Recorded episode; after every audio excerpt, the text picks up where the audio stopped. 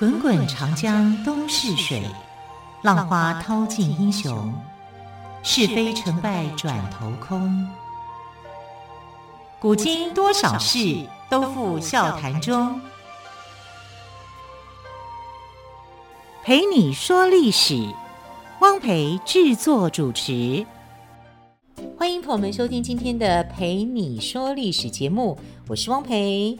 同样的，在今天的节目当中，依旧要说精彩的历史故事。在昨天的节目当中呢，我们提到哦，虽然顺治皇帝英年早逝，但是他在位期间勤勤恳恳地治理国家，使清朝的发展步入了正轨，为康乾盛世的到来立下了基础。其实我在看金庸武侠小说《鹿鼎记》的时候呢，曾经看到一段，就是在韦小宝的安排之下，康熙。跟顺治终于在五台山见面了。我看到那一段的时候很感动哎。所以关于顺治到底是不是出家去当和尚这个传说是真还是假呢？我们今天就来讲这个故事。顺治皇帝福临呢是一个有着传奇色彩的皇帝，他的英年早逝引发了后人很多的猜测。有人说。顺治根本就没有死，而是去山西的五台山当和尚。原因是他很喜欢秦淮八艳之音的歌女董小宛。董小宛去世之后，顺治伤心欲绝，觉得活在世上没有什么意思，就把国家交给了八岁的儿子玄烨，自己就出家了。顺治本来就是一个多情的皇帝。这个动人的故事在民间越传越广，越传越盛，一直流传到今天。不过，根据历史学家考证，顺治根本就不认识董小宛，他真正喜欢的女子是董鄂妃，这两个是不一样的人哦。有些人会把它搞错。好，顺治从小呢就很喜欢汉族文化。他执政后很想对清朝的各项制度进行改革，但是遭到了许多保守贵族的反对。清朝初期，贵族势力强大，连谁来做皇帝都是由贵族们商议决定的，所以顺治无法施展抱负，郁郁寡欢。顺治失忆的那段期间，他最喜欢的皇贵妃。董鄂妃病逝。董鄂妃长得国色天香，而且善解人意。顺治有什么苦恼都会跟他说，他是真心喜欢董鄂妃的。董鄂妃是集万千宠爱在一身的。董鄂妃去世后，顺治悲痛欲绝，他为董鄂妃举行了清朝有史以来最隆重的葬礼。从五台山请来了一百零八名僧人为他念经超度，比皇帝的葬礼都隆重，更别说皇后、妃子了。那个时候，每逢重大人物去世，皇帝就不用红笔批文，而是改用蓝笔。一连二十七天，可是顺治用了整整四个月的蓝笔来纪念董鄂妃。顺治时时刻刻怀念着心爱的董鄂妃，陷于哀痛之中不能自拔，最后到了万念俱灰的地步，沉浸在佛家世界里以求解脱。顺治从南方招来了高僧，听他们讲说佛法，渐渐产生出出家当和尚的念头，而且这个念头越来越强烈。他请高僧为他起了个法名，叫行痴，行走的行，痴心的痴，自称行痴和尚。后来他打算到五台山当和尚，还让人给他剃掉了头发。皇上出家当和尚，这可是闻所未闻的事。清朝的贵族们觉得。这件事情要是传了出去，那大清的颜面不知道该往哪里放啊！孝庄皇后更担心祖宗的基业会因此毁于一旦，她坚决反对顺治出家。顺治这才没有出家当和尚。从那以后，顺治的身体就越来越差，最后感染了绝症天花，二十四岁就离开了人世。不过，也有人说，顺治皇帝最终还是不顾大家的阻拦，去了五台山出家了。就连儿子康熙皇帝去看他的时候，他也都不肯出来相见。顺治帝到底有没有出家当和尚呢？这成了一件历史悬案。朋友们，如果是你，你会相信哪个传说呢？好，接下来我们来聊康熙。顺治帝二十四岁的时候就去世了，把国家交给只有八岁的儿子玄烨，也就是康熙皇帝。因为康熙年幼，他还小啊，所以顺治临终的时候就指派了四位大臣辅政，其中索尼居首位，大权主要掌握在他的手里。他年事已高，随时可能离任。另外三位依次是苏克萨哈、鄂必隆跟鳌拜。鳌拜身经百战，曾被赐予巴图鲁的名号，也就是大清国的勇士称号。他经历了皇太极和顺治两朝，自认有功于大清。虽然鳌拜位居四大辅臣的最后一位，但是他野心勃勃，为人专横。他一边拉拢鄂必隆，一边打击苏克萨哈，在朝廷里拉帮结派，势力越来越大，不把小皇帝放在眼里。康熙虽然年幼，可是鳌拜的所作所为，他都看在眼里。他知道自己暂时还没有能力对付鳌拜，就假装很听话，每天就是看书、习武，暗地里寻找机会除掉鳌拜。祖母孝庄皇后一边谆谆教导康熙治世的道理，一边与鳌拜周旋，保护康熙。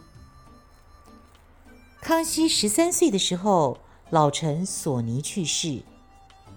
康熙认为机会来了，就宣布朕已经能独立执政，不需要辅政大臣了。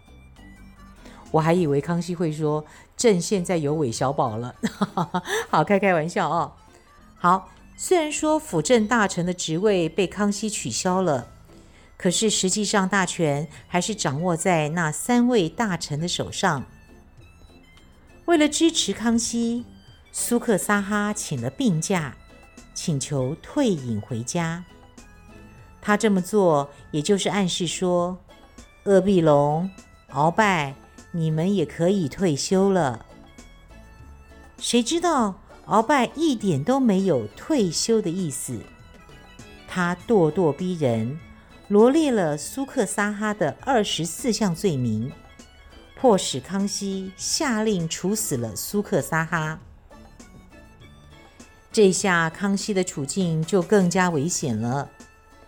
他表面上看起来一如以往，暗地里却更加坚定要除掉鳌拜的决心。然而，鳌拜勇敢过人，武功高强，再加上手握兵权，势力强大，要除掉他绝非易事。康熙决定要见机行事。有一次，鳌拜称病没有上朝，康熙借这个机会去探望鳌拜。一进鳌拜的卧室，康熙的侍卫就上前掀开床上的席子，结果露出了一把锋利的刀。鳌拜的脸色顿时大变，康熙却若无其事地说：“您是大清的重臣。”随身带刀也是正常的事嘛。经过这次突袭，康熙知道不能在鳌拜家里动手，就开始想其他的办法。那个时候，康熙和身边的少年侍卫勤练武术，常常在宫里比划拳脚。鳌拜知道这件事，但他自恃武功高强，并没有把这群孩子放在眼里。西元一六六九年，康熙十六岁。有一天，他紧急召鳌拜进宫。鳌拜没有戒心，没带任何的随从，就只身前往皇宫。才一进殿，鳌拜就被康熙的众多小侍卫给团团围住。任他再力大无穷，也奈何不了众人的围攻。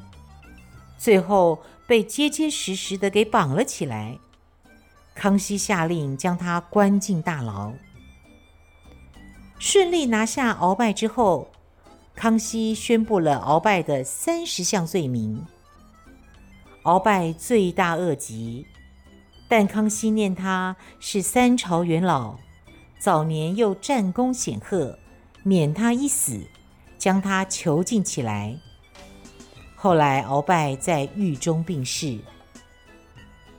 除掉鳌拜后，十六岁的康熙终于开始真正行使皇权。经过几年的默默努力，年纪轻轻的康熙已经是文武兼修，成竹在胸，脑袋装满了经世治国的想法，开始准备要大展宏图了。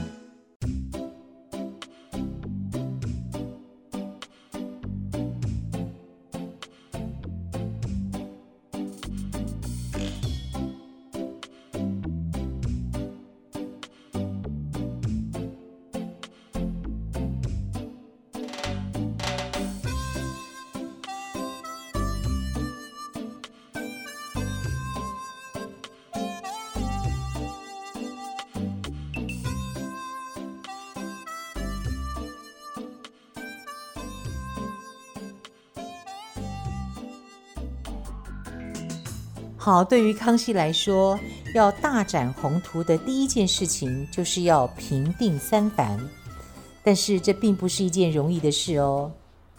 话说当年大清攻打明朝的时候，广纳人才，延揽了很多的明朝大将。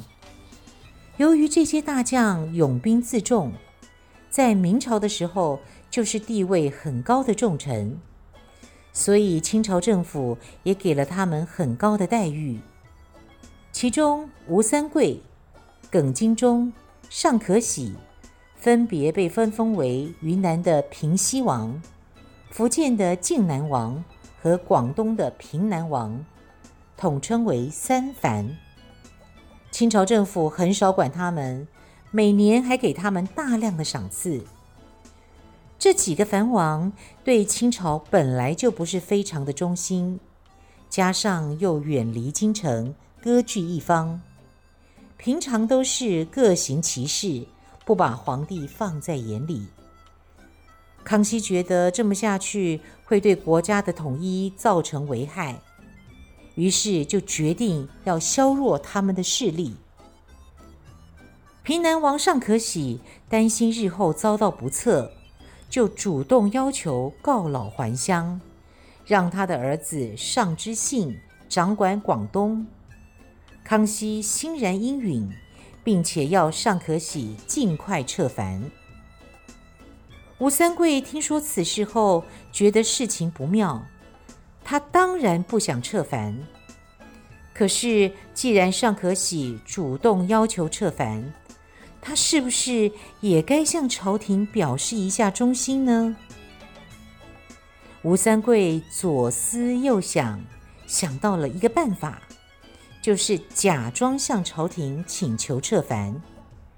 一方面，他认为朝廷重视自己，不会轻易削藩；另一方面，他也想趁这个机会看看康熙对自己的态度。于是吴三桂联络耿精忠，两个人一起上奏请求撤藩。一些大臣知道吴三桂不怀好意，但是畏惧他的势力，不敢主张应允。康熙正愁没有借口撤藩。既然他们自己送上门来，也就毫不犹豫地同意了。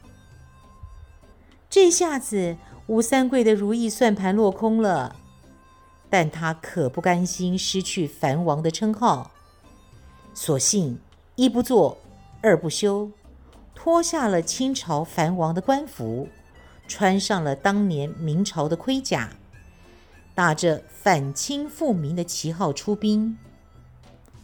吴三桂以势如破竹之势，接连攻下了湖南、四川。没过多久，耿精忠和尚可喜也出兵回应，三藩一起反清。当时康熙还是个二十岁的小伙子，从来没有打过仗，但他临危不乱，全力以赴地调兵遣将，展现军事上的优异才能。三藩联合，实力强大。康熙针对这一个形势，采取分化的策略。他一边安抚、拉拢耿精忠跟尚可喜，一边集中力量打击吴三桂。康熙还大胆启用绿营军。清朝的军队分成八旗军跟绿营军。绿营军就是汉人组成的军队。总被认为低人一等，但是在平定三藩的战事中，绿营军发挥了强大的作战能力。经过数年的战斗，吴三桂的势力被消灭的差不多，可是他不甘心就这么失败，在西元一六七八年称帝，想以此鼓舞士气。然而，他当不到五个月的皇帝就一命呜呼了。他的孙子吴世凡被推上皇位，很快就支持不住。吴世凡只好使出最后的绝招，在昆明城外用大象迎战清军。可惜这一招没有效果，清军击溃象阵之后，大象狂奔而归。反而践踏了吴军的队伍。吴世凡战败，持续了八年的三藩之乱终于被彻底平息。平定三藩之后，康熙出兵收复台湾，接连又三次出兵蒙古，平息了准噶尔部噶尔丹的叛乱。好，平息了头痛的三藩以及准噶尔部的叛乱之后呢，另外一个令康熙头痛的问题又来了，是什么呢？就是要保卫雅克萨。在十六、十七世纪的俄罗斯处于沙皇统治时期，雅克萨位于黑龙江流域，自古以来就是中国的领土。中国从秦汉时期开始。就派专门的官员驻守管辖。可是明朝万历年间，俄国趁着中国内乱，侵入雅克萨，烧杀抢掠。清朝稳定后，朝廷曾派兵赶走那里的俄国侵略者。康熙皇帝平三藩时，调动了大量兵马应战，暂时无暇顾及东北的事务。有个俄国的逃犯知道这种情况后，嚣张地带着八十四个匪徒来到了雅克萨，筑起城堡。光天化日之下，四处抢劫当地居民的财物，无恶不作，还恬不知耻地将抢来的赃物进贡给沙皇。沙皇收到他的礼物后，不但没有惩罚他，还赦免他过去犯下的罪行，封他为雅克萨长官，把雅克萨当成俄国的领土。康熙平定了三藩之后，就决心要解决雅克萨的问题。他给沙皇写了一封信，晓之以理，请俄国人自动撤离。没想到俄国人对康熙的要求置之不理，调了更多的俄国士兵来守卫雅克萨。看到和谈没有希望了，西元一六八五年，康熙派彭春率兵前去收复雅克萨。清军分成水陆两军，一起向雅克萨进攻。由于俄国人早就在雅克萨筑起了坚固的城堡，彭春干脆采用声东击西的战术，故意在城堡南面筑起高高的土丘，命令士兵在上面假装放箭。果然。俄国的守兵马上集中兵力对付南面。这个时候，清军突然在城北向俄军开炮，俄军被杀了个措手不及。